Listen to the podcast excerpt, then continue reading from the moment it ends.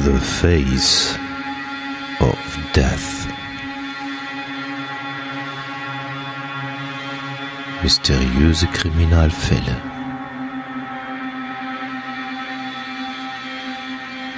Der Podcast. The Face of Death.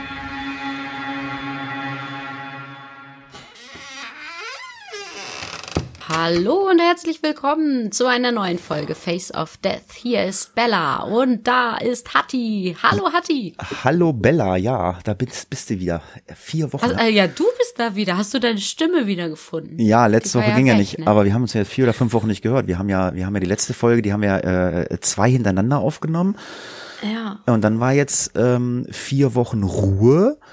Und ja, jetzt nehmen wir wieder eine neue Folge für euch auf. Ähm, ja, vier Wochen, ähm, das ist jetzt äh, ein bisschen was, äh, das müsst ihr euch jetzt merken, jetzt müsst ihr nämlich ganz stark sein. Ähm, äh, da, ich mir den, da ich mir den Schuh nicht anziehen will, äh, kann Bella was zu vier Wochen sagen. Naja, du musst ihn dir auch anziehen. Nein. Ähm, ja, äh, und, und zwar wird es jetzt so aussehen, äh, liebe Leute, äh, dass wir nur noch alle vier Wochen senden werden, weil ich einfach äh, mit dem ganzen Kram nicht hinterherkomme. Ähm, wie ihr euch denken könnt, habe ich ja nicht nur diesen Podcast als mein Hobby. Und ähm, ja, ich, ich äh, bin ein bisschen auf Anschlag gelaufen, so die letzten äh, Wochen und Monate. Und ich habe jetzt einfach gemerkt, das muss ich ein bisschen eindämmen. Und da ich das Ganze nicht ganz aufgeben möchte, auf keinen Fall. Und ähm, der hat die aber auch nicht bereit ist, mal Skripte zu schreiben. haben wir uns dazu entschlossen, ähm, jetzt alle vier Wochen ähm, aufzunehmen, damit ihr eben auch in der gewohnten Qualität weiterhin hören könnt und auch in der gewohnten Länge. Und, ähm, genau, dass ich da einfach ein bisschen mehr Pufferzeit habe, um da ein schönes Skript zu schreiben. Und dann werden wir uns einfach alle vier Wochen ähm, sozusagen wieder hören. Ja, also ich, ich meine, es gibt ja auch andere True Crime Podcasts, äh, die haben gar, die haben gar keinen festen Sendeplatz, die senden manchmal sechs, sieben Wochen nicht und so. Und ich denke einfach, ähm, man muss da Bella auch mal so ein bisschen äh, wirklich auch mal Rücksicht auf Bella nehmen. Ich meine, Bella hat einen, äh, einen Job, den sie macht, dann hat sie natürlich auch äh, Freunde und einen Freund und dann hat sie natürlich auch noch ein Privatleben. Und Podcast äh, ist, ist, ist halt einfach auch nur Hobby. Ich meine, ähm, ja, wir hatten, also wie Bella aus dem Urlaub da war, haben wir kurz per WhatsApp geschrieben und ja, Bella hatte eine, eine völlig bekloppte Idee, na ja, dann, dann, dann machen wir alle zwei Wochen, musst du, findest du noch einen, wer das macht und so. Na, hier, Bella, ich sage, also dieses, das habe ich, das habe ich schon einmal durch, dass ich hier einen Ersatz, dass ich hier einen Ersatz finden müsste. Ich meine, gut, dass ich hier einen Glücksgriff mit dir gemacht habe. Ähm, das Das wäre doch auch witzig, so alle zwei Wochen immer jemand anderes. ja, das, das wäre, das, äh, das, das, das, ja, nee, äh, will ich nicht. Also, ähm, oder wollen wir, also du, du hast vorgeschlagen, du hättest da kein Problem mit, aber also ich persönlich habe ein Problem damit. Ähm, gut, wobei, wobei ich sagen muss, also wenn jetzt irgendwie einer sagt, äh, okay, ich, ich hätte mal Bock, irgendwas zu machen, ich bin jetzt ein Fachmann, ich bin jetzt ein Kriminalpsychologe oder so, ja, mein Gott, dann würde ich dann halt mit dem auch mal äh, eine Sendung aufnehmen, das wäre nicht das Problem, aber jetzt dauerhaft äh, noch einen Dritten mit ins Boot zu holen, ähm, der dann äh, im Wechsel immer äh, podcastet, finde ich jetzt nicht so gut. Ja, zum Skript schreiben muss man sagen, ähm, Klaus hat das früher schon immer gemacht, der hat ein glückliches Händchen dafür und Bella auch. Ähm, ich bin jetzt nicht so der Mensch, ähm, der gut, äh, gut Skripte schreiben kann und ich muss halt, halt auch dazu sagen, ich bin halt den ganzen Tag ähm, on Tour auf Arbeit. Ich habe gar nicht die Möglichkeit. Ich weiß, Bella, äh, du, du hast Homeoffice manchmal oder hast Homeoffice, heißt das so? Ja. Ja. Ja, ja, ich arbeite im Homeoffice. Ja, das Problem, also das, das besteht halt eigentlich, seitdem ich hier nach Köln gezogen bin. Ne? Ähm, also dadurch, dass ich seitdem einfach viel, viel mehr reise, habe ich viel weniger äh, Zeit, auch mal am Stück an solchen Dingen irgendwie zu arbeiten. Ähm, dann bin ich auch manchmal froh, wenn ich einfach mal ein Wochenende zu Hause bin und hier was machen kann und möchte mich dann nicht acht Stunden irgendwo einschließen. Ähm, so ist das halt gekommen. So, also ne, das, äh, das liegt halt daran, dass ich jetzt sehr viele Reisezeiten habe und ähm, mir das immer nicht so gut frei eintakten kann, wie ich es eben damals noch in Leipzig konnte. Ja. Ja, aber ich, ich, hoff, Aber ich hoffe. Wir sind ja nicht weg von der Bildschirmfläche. Nein, wir wir kommen halt immer nur alle vier Wochen. Ja, ich wollte gerade sagen, schlimmer wäre es ja gewesen, wenn wir gesagt haben, okay, das funktioniert gar nicht mehr, äh, wir müssen das Projekt einstellen, aber ich glaube, Ja, da, dazu ist uns das zu sehr ans Herz gewachsen und ähm, ja, ich hoffe, ihr habt Verständnis dafür und ähm, Ich denke, das soll jetzt auch ein bisschen Geschwafel ähm, sein, äh, was jetzt nicht zum Podcast hört. Und ich denke, wir hören erstmal einmal in den neuen Fall hinein. Im Frühjahr 1946 geht in dem verschlafenen Städtchen Texarkana plötzlich die Angst um. Eine Reihe von Verbrechen an unbescholteten Paaren hielt die Bewohner in Atem. Der sogenannte Moonlight Murder schlug mit Vorliebe in Vollmondnächten zu. Seine Opfer Liebespaare, die die Einsamkeit suchten, um miteinander alleine zu sein, bis das Phantom zuschlug. Ja, ihr habt schon einen Namen gehört, Texarkana, äh, ja, hört sich so ein bisschen nach Tex oder Texarkana, hört sich so ein bisschen nach Texas an. Ja, und so ist es auch. Texarkana ist nämlich eine Stadt, äh, die zwischen Texas und äh, Arkansas äh, aufgeteilt ist. Arkansas. Arkansas. Das ist tatsächlich das ist eine blöde Aussprechweise, aber ja, es heißt Arkansas. Aber geschrieben wird, wie, wie geschrieben wird genau wie Äh, genau, ja, das ist richtig. Ich wollte gerade sagen, geschrieben wird so wie ja, Arkansas. manchmal sind die Amis Füchse. Du, die, die lassen dich immer wieder in eine Falle reinlaufen. Ja, auf jeden Fall, ähm, wie Bella schon sagte, äh, im, im Frühjahr 1946 trieb äh, hier ein rücksichtsloser Serienmörder, der sogenannte Moonlight Murder, sein Unwesen. Die Bewohner, äh, ja, denen lief es kalt in den Rücken runter, Schauer, hatten Angst und trotz einer Fülle von Theorien, die es da gab, verdächtigte die äh, Identität des Phantoms äh, oder und, Verdächtige, die es gab, ist der Phantomkiller bis heute absolut unbekannt. Das heißt, wir haben mal wieder einen Killer äh, seit langem, äh, wo man gar nicht weiß, wer denn wirklich dahinter steckt.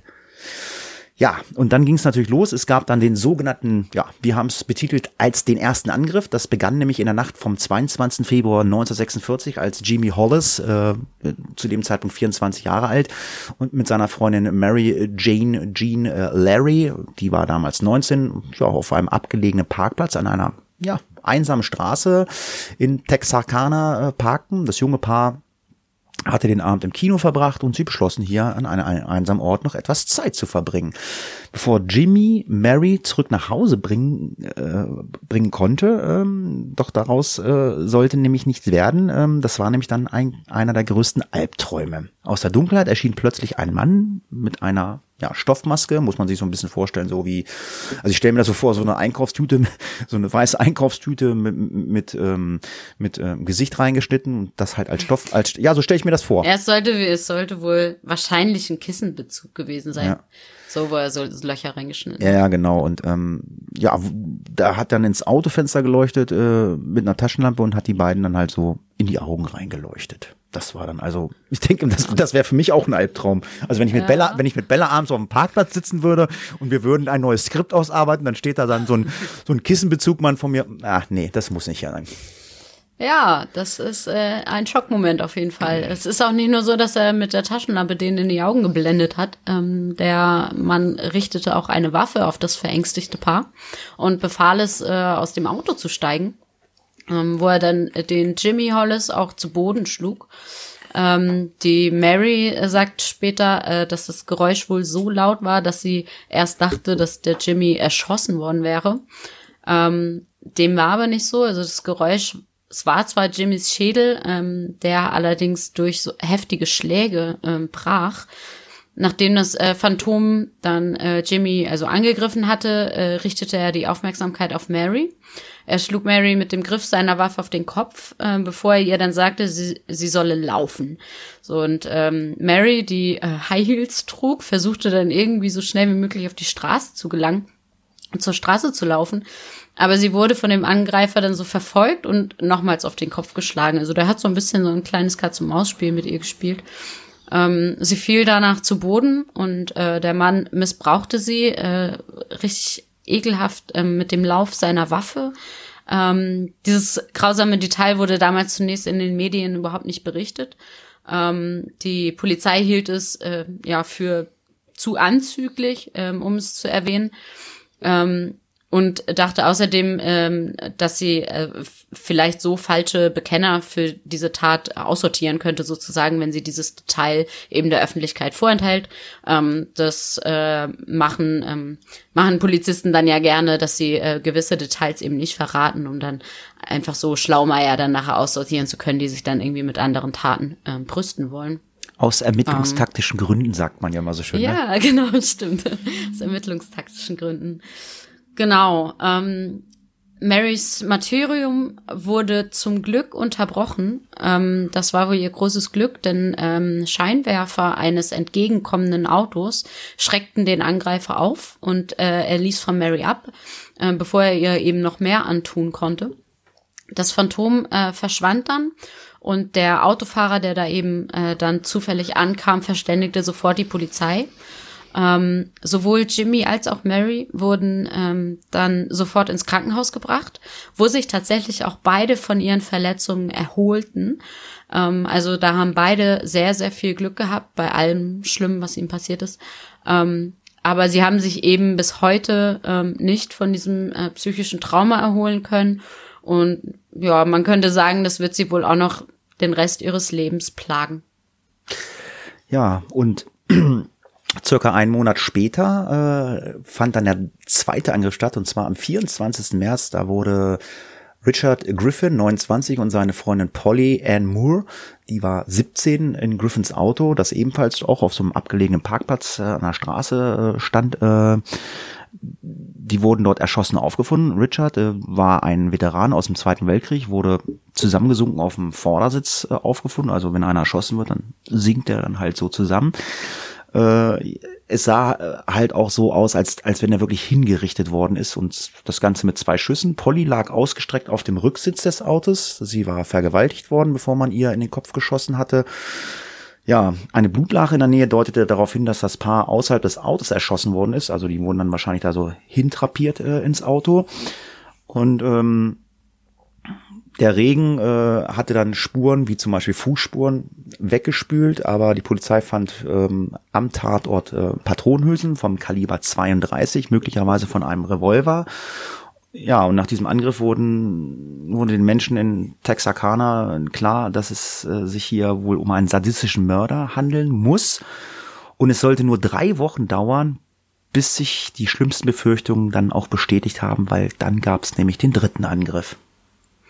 Ja, ähm, da war es so, dass äh, Betty Joe Booker, die war 15, ähm, ja, irgendwie in den äh, in den äh, Blick äh, ins Blickfeld dieses Mörders äh, leider geraten ist. Ähm, sie war eigentlich, also sie war eine vorbildliche Schülerin, sie war begeisterte Saxophonistin ähm, und spielte jeden Samstagabend mit ihrer Gruppe namens The Rhythmares. Ähm, ja, doch an diesem Samstag, wie gesagt, äh, sollte das Phantom sie leider heimsuchen. Ähm, gegen 1.30 Uhr holte sie zunächst ihr äh, langjähriger Freund Paul Martin, er war damals 16, ab. Ähm, die beiden kannten sich seit zehn Jahren und ähm, ja, die Freunde hielten im Spring Lake Park, ähm, der nur wenige Minuten von Bettys Zuhause war, eben an ähm, und ja, machten sich wahrscheinlich eine schöne Zeit. Ähm, am nächsten Morgen dann wurde Pauls Leiche am Rande der North Park Road entdeckt. Auf ihn war viermal geschossen worden. Ähm, eine Kugel trat in seinem Nacken ein und äh, trat dann an der Vorderseite des Schädels wieder aus. Ähm, eine durchschlug die linke Schulter, eine traf die rechte Hand ähm, und die letzte dann schließlich sein Gesicht. Ein Suchtrupp wurde zusammengestellt, um dann nach Betty zu suchen, weil also man wusste ja, dass die beiden zusammen losgefahren waren. Ähm, sechs Stunden später wurde ihr Körper auch gefunden, und zwar hinter einem Baum, etwa zwei Meilen ähm, von Pauls Körper entfernt. Ähm, ihr war einmal äh, durch die Brust und äh, ebenfalls einmal ins Gesicht geschossen worden. Ja, und dann hat man natürlich angefangen, Theorien aufzustellen und man war sich äh, fast sicher, dass äh, der Tatort inszeniert worden war. Ihr Mantel war nämlich bis zum Kinn zugeknöpft. Das ist ja nicht so typisch, äh, dass man das so macht. Und ihre Hand war in die, in, äh, äh, wurde in die Manteltasche gesteckt. Das passiert wohl auch nicht, wenn man umgebracht wird. Offizielle Berichte machen. Ja, wenn man wegrennt, dann hat man meistens ja eher die Hände frei. Ja, ja. ja, und offizielle Berichte machten dann auch schnell deutlich, dass Betty äh, auf die gleiche Weise vergewaltigt worden ist wie Polly Moore. Ballistische Tests haben dann gezeigt, äh, dass sie auch mit der gleichen Waffe vom Kaliber 32 getötet worden sind, die äh, auch bei dem Mord äh, drei Wochen zuvor verwendet worden ist. Das hat man ja gerade angesprochen. Pauls Auto wurde etwa drei Meilen von Bettys Leichnam entfernt aufgefunden, wobei die Schlüssel noch in der Zündung steckten. Also er ist ja wahrscheinlich dann abgehauen damit und hat dann einfach das Auto da mit Schlüssel stecken lassen, einfach da stehen lassen. Ja, die darauffolgende Zeit war geprägt von Angst. Klar hatten die ganzen äh, Bürger äh, in der Umgebung Angst, denn der Mörder war immer noch auf freiem Fuß. Man hatte noch keine richtigen äh, Verdächtigen, äh, die man greifen konnte. Die Bewohner der Stadt wurden oder denen wurde nahegelegt, dass sie sich nicht draußen auf, aufzuhalten haben, schon gar nicht allein. Also bleib bitte zu Hause, geh nicht raus, und ja, tagsüber in eine Stadt einkaufen wahrscheinlich kein Problem, aber so ähm, abge abgelegene Straßenparkplätze äh, nicht so gut. Die Geschäfte wurden damals auch vorzeitig dann geschlossen und niemand äh, sollte, wie ich gerade gesagt habe, nach Sonnenuntergang äh, auf der Straße ähm, von Texarkana äh, sich noch ähm, ja, aufhalten. Die verängstigten Bürger äh, sammelten sogar Tausende von Dollar, um eine Belohnung für Hinweise auszuloben, die zur Verhaftung des Täters geführt hätten. Ähm, auch der Waffenverkauf ging durch die Decke. Die Stadt war in Angst und sie hatten all, allen Grund dazu, denn der Mörder laute bereits auf sein nächstes Opfer und zwar das vierte. Genau, jetzt kommt quasi der vierte Angriff und der, also zumindest das, was man ihm jetzt zuschreibt, der letzte Angriff. Ähm, die Polizei fahndete äh, sehr aktiv nach dem Killer und versuchte eben auch weitere Taten zu verhindern ähm, was unter anderem dem sehr ehrgeizigen Polizeichef der äh, Texas Rangers, dem äh, Captain Gonzales, zu verdanken war. Ähm, Straßen, Waldgebiete und teilweise auch die ganze Stadt Texarkana äh, mit immerhin 44.000 Einwohnern ähm, wurde abgesperrt, durchsucht. Also man hat wirklich alle Hebel in Bewegung gesetzt. Ähm, man hat sogar äh, als Liebespärchen verkleidete Ermittler eingesetzt, um den äh, Täter hervorzulocken. Ähm, alle diese Maßnahmen äh, führten vermutlich dazu, ähm, dass der letzte versuchte Doppelmord des Phantoms auch dann von seinem normalen Muster abwich, ähm, als er dann nämlich am 3.5.46 ein letztes Mal zuschlug. Also man hat ihm anscheinend ähm, so Angst und Bange gemacht, beziehungsweise sein, ja, seine normalen Muster, die er verfolgt hätte, so durchkreuzt, dass es diesmal ähm, anders ausgesehen hat. Ähm, man ist sich aber trotzdem sicher, dass äh, das eben auch dem Phantom zuzuschreiben ist. Und das hören wir uns jetzt mal an. Ähm, es ist nämlich an diesem äh, 3. Mai, ähm, äh, da äh, ist es so, dass sich Virgil Starks, äh, ein 37-jähriger Mann, es äh, gemütlich macht, um äh, wie jede Woche seine Lieblingssendung im Radio zu hören. Er und seine Frau Katie, 36, bewohnten ein Haus, ähm, das im Stil einer Ranch erbaut wurde, wurde und äh, naja, sie führten ein unauffälliges Leben. Ähm, plötzlich hörte Katie äh, zwei Schüsse und lief sofort von oben herunter ins Wohnzimmer. Äh, sie sah dann, dass Virgil äh, zweimal äh, durch das geschlossene Fenster hindurch in den Hinterkopf geschossen wurde. Ähm, Katie sah auch noch, wie ihr Mann aufstand, ähm, und äh, sein Blut so den, den Körper hin, hinunterlief. Ähm, wenige Augenblicke später sackte er aber dann in seinen Stuhl zurück und ähm, war dann plötzlich tot. Also es, das war nochmal so ein letztes Aufbäumen quasi, was sie da gesehen hatte. Ähm, Katie rannte sofort zum Telefon, ähm, wohl um die Polizei zu rufen. Aber in dem Moment, als sie das Telefon erreichte, wurde ihr aus dem gleichen Fenster auch zweimal ins Gesicht geschossen. Aber sehr. Glück. Ja, also er hat jetzt dann seine Opfer auch zu Hause besucht, wie ihr gehört habt. Und trotz ihrer Verletzung hat es dann äh, Katie aber geschafft, äh, sich hochzuziehen und eine Pistole zu greifen. Die hatte das Paar im Wohnzimmer aufbewahrt. Wir haben ja gerade gehört, ist so viele Waffen gekauft. Blind vor ihrem eigenen Blut, das ja im Gesicht runtergelaufen ist, äh, hörte sie den Mörder das Haus betreten. Sie wusste, dass er jetzt zu ihr kommen würde, um sie zu töten. Und so stand sie mit ihrer letzten Kraft auf und rannte um ihr Leben. Katie schafft es dann zum Nachbarhaus und äh, konnte dort dann die Nachbarn alarmieren. Und die haben dann sofort die Polizei alarmiert und um dann die Verfolgung des Täters äh, mit Suchhunden äh, äh durchzuführen.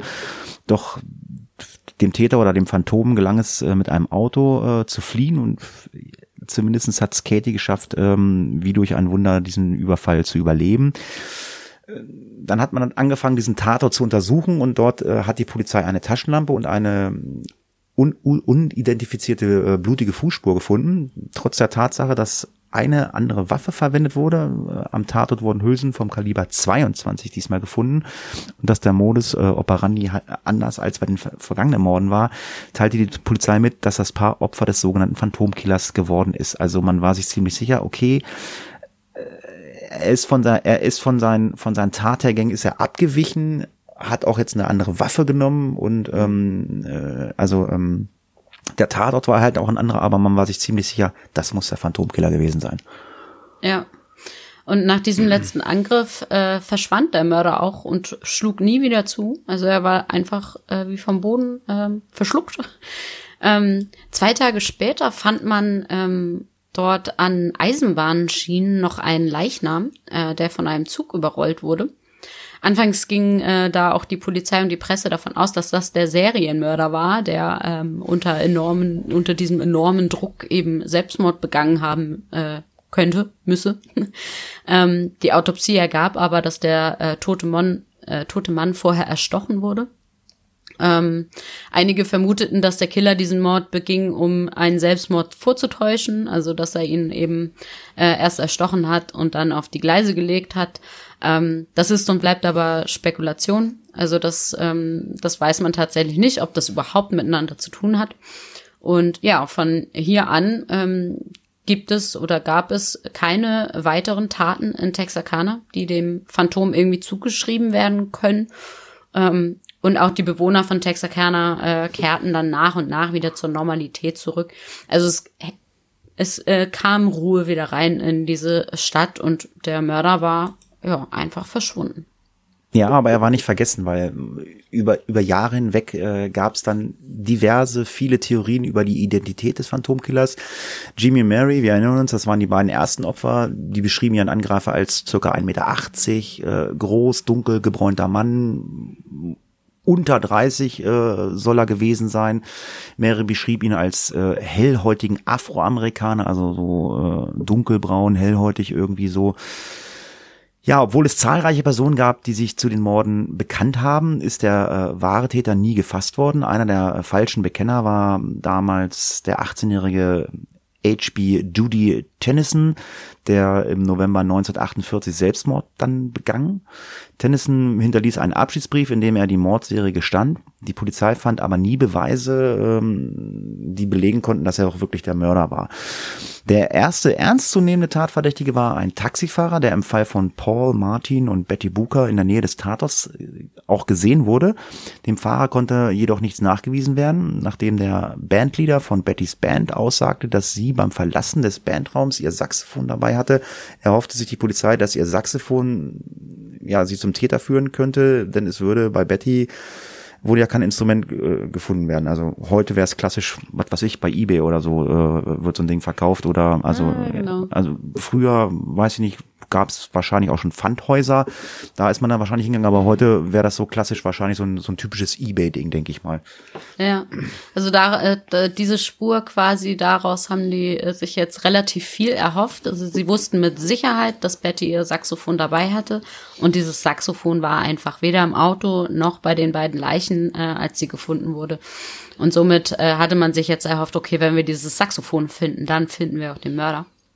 Und am äh, Samstag, den 27. April, wurde auch ähm, ein Mann in Corpus Christi, in, auch in Texas, festgenommen, weil dieser nämlich versucht hatte, ein Saxophon an einen Musikladen zu verkaufen. Ähm, am Donnerstag, den 25. April, ging der 30-Jährige ähm, bereits allerdings ohne das Musikinstrument äh, in dieses Geschäft und fragte dort die Verkäuferin, ob sie nicht ein Saxophon kaufen wolle. Ähm, das Mädchen äh, sagte ihm, ja, da müsste sie halt mit ihrem Vorgesetzten sprechen, beziehungsweise der Verkäufer äh, sollte mit dem Vorgesetzten sprechen. Und der Mann antwortet dann aber, äh, ja, wofür äh, müssen Sie da mit ihm darüber reden? Äh, sie arbeiten doch hier, nicht wahr? Und äh, naja, das Mädchen sagte eben aus, äh, dass der Mann sehr nervös wirkte und ähm, dass er sich dann auch plötzlich aus dem Staub gemacht hat, als sie dann ihren Vorgesetzten anrief. Also ich kann es mir gut vorstellen, es war wahrscheinlich einfach eine Aushilfe, die kann ja jetzt nicht einfach irgendwelche Saxophone ankaufen. Ne? Also, auf jeden Fall ähm, kam mir das alles so merkwürdig vor, äh, dass sie das also gemeldet hat. Ähm, und der Mann wurde dann auch äh, zwei Tage später in einem Hotel festgenommen, nachdem er einen äh, Kaliber 45er äh, Revolver aus einem Pfandhaus gekauft hatte. Ähm, am Dienstag, den 30. April, ähm, kam es dann zu, äh, zu, einer Gegenüberstellung und äh, die Verkäuferin aus dem Musikgeschäft identifizierte ihn auch als den Mann, der ihr das Saxophon verkaufen wollte. Ähm, es wurde allerdings äh, kein Saxophon in seinem Besitz gefunden. Ähm, also man hat das ganze Hotelzimmer auf den Kopf gestellt. Ähm, man fand in seinem Hotelzimmer aber eine Tasche mit blutiger Kleidung. Äh, der Mann behauptete, dass äh, Blut stammte von einer Verletzung, äh, die er sich bei einer Kneipenschlägerei zugezogen hatte. Ähm, und ja, das äh, musste man natürlich jetzt erstmal widerlegen. Ähm, also man hatte jetzt noch nicht den eindeutigen ähm, Beweis gefunden. Und man verhörte ihn dann äh, mehrere Tage hintereinander. Und ähm, ja, nach äh, den mehrtägigen Verhören sagte dann der Captain Gonzales, äh, den hatten wir vorhin schon mal kurz gehört, alles, was der Mann uns sagt, wird überprüft und alles, was er uns bis jetzt gesagt hat, ist wahr. Er hat unsere Fragen ohne zu zögern beantwortet und wir bemühen uns herauszufinden, ob er die Wahrheit sagt oder Informationen vertuscht. Wir sind überzeugt, dass der Mann bisher die Wahrheit gesagt hat und alle seine Geschichten zweifelsfrei der Wahrheit entsprechen. Wir halten ihn nicht mehr für einen Verdächtigen. Ähm, das ist jetzt äh, frei übersetzt von mir, aber so ungefähr hat, hat es der Gonzales gesagt. Ähm, er erklärte dann eben auch den, äh, den Journalisten, also dass es äh, nun mal nicht nur seine äh, Pflicht ist, ähm, ja, Verstöße gegen das Gesetz ähm, aufzunehmen und Leute festzunehmen, sondern eben auch dafür zu sorgen, dass unschuldige Personen geschützt werden. Und ähm, wenn sie in diesem Fall eben eine Festnahme irgendwann machen werden und eine Ankla Anklage äh, erheben werden, dann äh, darf es hier einfach, darf ihnen einfach kein Fehler unterlaufen. Und ähm, er sagte halt, also wir müssen schon den richtigen Mann finden und nicht irgendeinen Mann. So, das, ähm, genau, das, das hat er halt damals gesagt und somit war einfach, ähm, ja, war die Sache vom Tisch. Es, am, am 3. Mai wurde es dann auch offiziell bestätigt, dass der Mann eben vollständig überprüft worden war und definitiv nichts mit den Mordfällen zu tun haben kann. Ja, und somit stand man jetzt wieder da und hatte leider überhaupt gar keine Idee, wer das gewesen sein könnte. Ja, aber man hat bis heute ähm, eine Person, also die, also die gilt bis heute noch als Hauptverdächtige äh, in den Morden. Das ist Jewel Swiney. Ähm, die Polizei kam dem nämlich zufällig auf die Spur, als ein junger Polizist sich ähm, mit einer Serie von Autodiebstählen beschäftigt hatte und da hat dabei festgestellt, dass in jener Nacht, in denen es äh, auch einen Angriff des Phantom gab, auch immer ein Auto gestohlen und ein zuvor gestohlenes Auto verlassen abgestellt worden war. Und Wochen nach, diesem, nach dieser Erkenntnis brachte ein weiterer Fall die Ermittlungen äh, weiter voran. Ein Landwirt, der hat sich nämlich beschwert, äh, dass sein Pächter die Miete nicht bezahlt hatte. Er gab dem Beamten den Namen und das Nummernschild des Mieters. Der Pächter war der gerade angesprochene Jewel Swiney und das Auto, das er fuhr, stellte sich ja dann auch, wie wir gerade gehört haben und wie man sich schon denken konnte, als gestohlen heraus und mehr noch. Äh, es war am Wochenende des Mordes an Richard Griffin und Polly Moore gestohlen worden. Swineys Frau Peggy verwickelte Jewel in spätere Aussagen in die Texaner Mo äh, Moonlight-Mordfälle und konnte vor allem den Mord an Betty Joe Booker und Paul, Paul Martin sehr ausführlich beschreiben. Nach dem Geständnis machte Peggy jedoch widersprüchliche Aussagen. Es kommt ja öfter vor, dass sie dann äh, erstmal was sagen und dann, mh, hm, ach nee, war ja doch nicht so. Sie hat wohl mehrfach ihre Geschichte irgendwie. Ja. Und Swiney konnte nie wegen des Mordes vor Gericht gebracht werden, da die Polizei keine Psych äh, oder keine physischen Beweise gegen ihn in der Hand hatte. Peggy in recht äh, ja, hat ihn halt immer in Schutz genommen und äh, die Aussage gegen ihren Mann äh, hat sie dann auch immer verweigert. 1947 äh, wurde Swiney letztendlich nur wegen wiederholten Autodiebstahl zu lebenslanger Haft verurteilt, wurde aber 1978 dann wieder freigelassen und ähm, ob er nun das Phantom äh, war oder nicht, äh, ist nach wie vor fraglich, aber es gab nie wieder einen Angriff nach seiner Verhaftung. Also das klingt schon alles sehr plausibel, aber äh, wie wir schon gesagt haben, also physische Beweise oder im Allgemeinen äh, Indizien oder äh, irgendwelche Sachen, die man mit ihnen in Verbindung bringen hätte können, äh, gab es halt einfach nicht. Ja. Wir wollen uns nochmal äh, ganz kurz ein bisschen mit dem Profil des Täters auseinandersetzen, denn da habe ich auch einiges zugefunden. Ähm, es war ja so, dass in den folgenden Jahren noch weitere hunderte Menschen befragt wurden und zahlreiche Verdächtige angehört wurden. Ähm, tausende Hinweise wurden verfolgt und so weiter und so fort. Ähm, aber es führte halt immer wieder in eine Sackgasse, ähnlich eben wie bei dem Swiney. Ähm, Trotz der umfangreichen Untersuchung der Morde äh, ist ja, wie besagt, der Moonlight Murder äh, bis heute nicht identifiziert. Ähm, aber eben aus diesen diversen Zeugenaussagen ähm, und Polizeiberichten äh, konnte man ein Täterprofil äh, konstruieren. Ähm, der äh, Captain Gonzales ähm, soll gesagt haben, dass er und seine Kollegen es hier mit einem in Anführungszeichen klugen Kriminellen zu tun hatten, äh, der, darf, äh, der alles dafür gab, seine Identität zu verbergen. Ähm, der Mörder hatte in den Augen der Ermittler eigentlich mehr Glück als Verstand. Niemand sah ihn, äh, hörte ihn rechtzeitig oder konnte ihn auf irgendeine andere Weise identifizieren. Ähm, auch das erste Opfer, der überlebende Jimmy Hollis, ähm, äh, sagte ja äh, oder sagte damals der Polizei, ich weiß ganz genau, dass er verrückt ist. Er sagte viele verrückte Dinge und ich hatte das Gefühl, dass sein Verstand nicht ganz klar war. Ähm, also man, man hat äh, versucht jetzt irgendwie auf die psychologische Schiene zu gehen, um ähm, die, die Zeugenaussage eben nochmal aus einer anderen Perspektive zu betrachten und daraus dann eben ein ähm, Profil zu erstellen.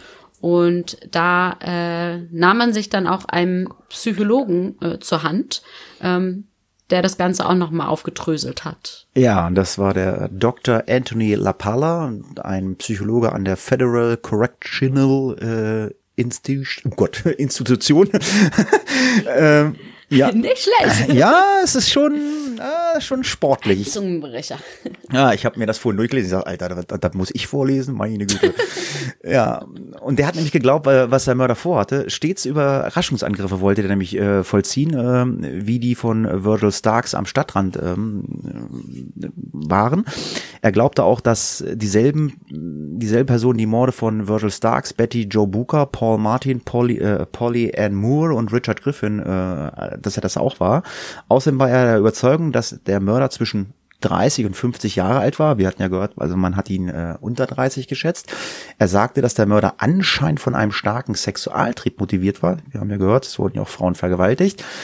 Und ähm, was hinzukam, äh, dass er auch noch ein Sadist war. Er war der Überzeugung, dass ja eine Person, die solche Verbrechen begehen würde, intelligent genug war, um, äh, um schwer gefasst zu werden. Das haben wir ja schon gehört, dass er also äh, schlau gewesen sein muss, um das alles zu vertuschen. Und nach ähm, La Pallas Theorien wusste der Mörder zu jeder Zeit, was bei der Untersuchung der Morde unternommen wurde und wusste, dass auf den einsamen Straßen patrouilliert wurde. Ja, und deshalb ähm, hat er dann, äh, wie wir ja gehört haben, bei den Starks ähm, dann ähm, sein, sein, sein Schema, was, was seine Morde betrifft, einfach geändert und ist dann halt in das Haus der Starks eingedrungen und hat dann dort ähm, äh, sein Verbrechen begangen. Hm.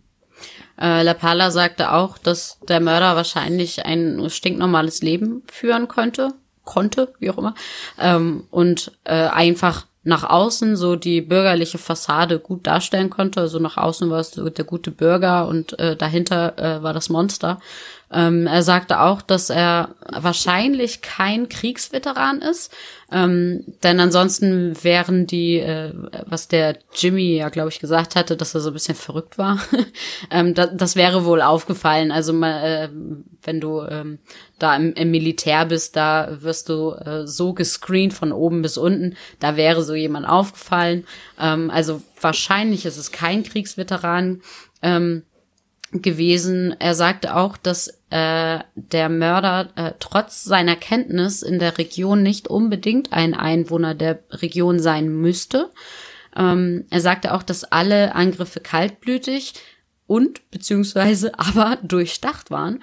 Ähm, und dass der Mörder eigentlich nur aufhörte, ähm, da die Polizeipräsenz dann so hoch war, dass es eben schwierig für ihn war, ein weiteres Verbrechen zu begehen. Ähm, 1976 ähm, wurde übrigens auch noch äh, ein äh, Film basierend auf dieser äh, Geschichte gedreht, äh, nämlich The Town That Dreaded Sundown. Ähm, der äh, ja zur Erinnerung an diese Mordserie äh, jetzt alljährlich an Halloween äh, in einem texakanischen Kino gezeigt so wird.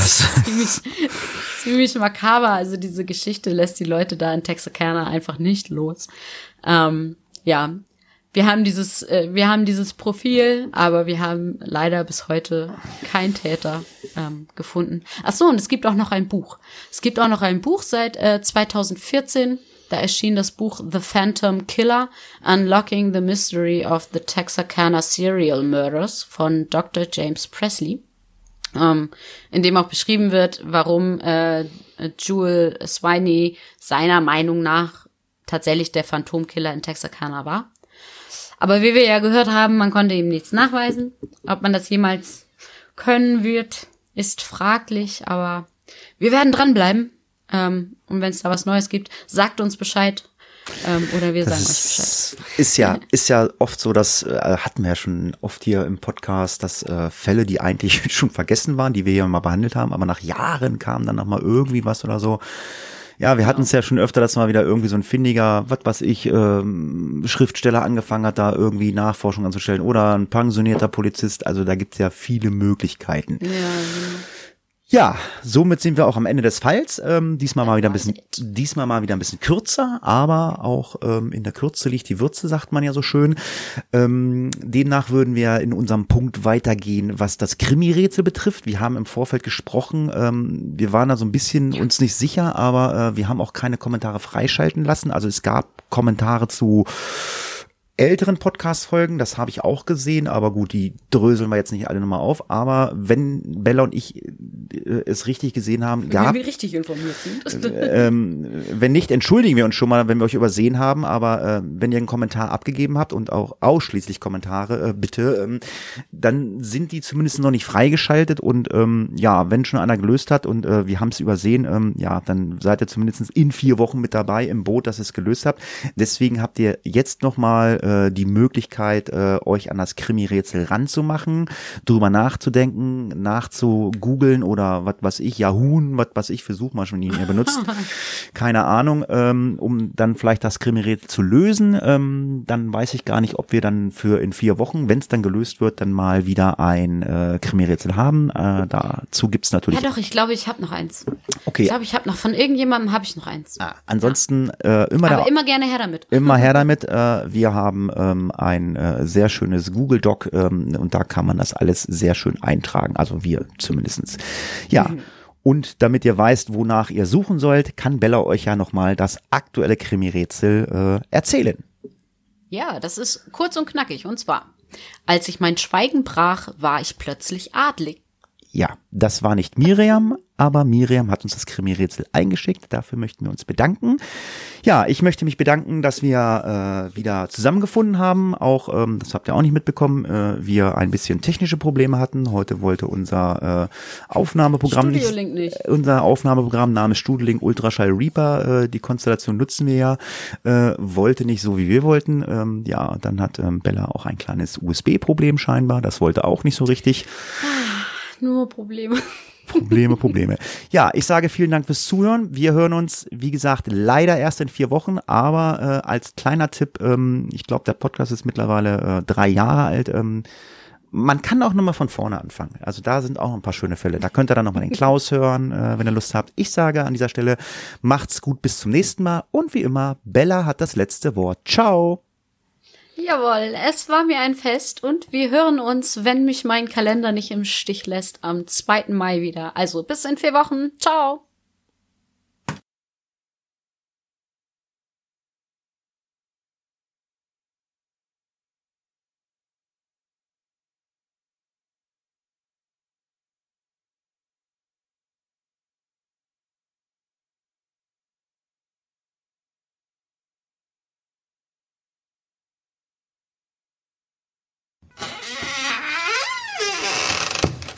Case closed.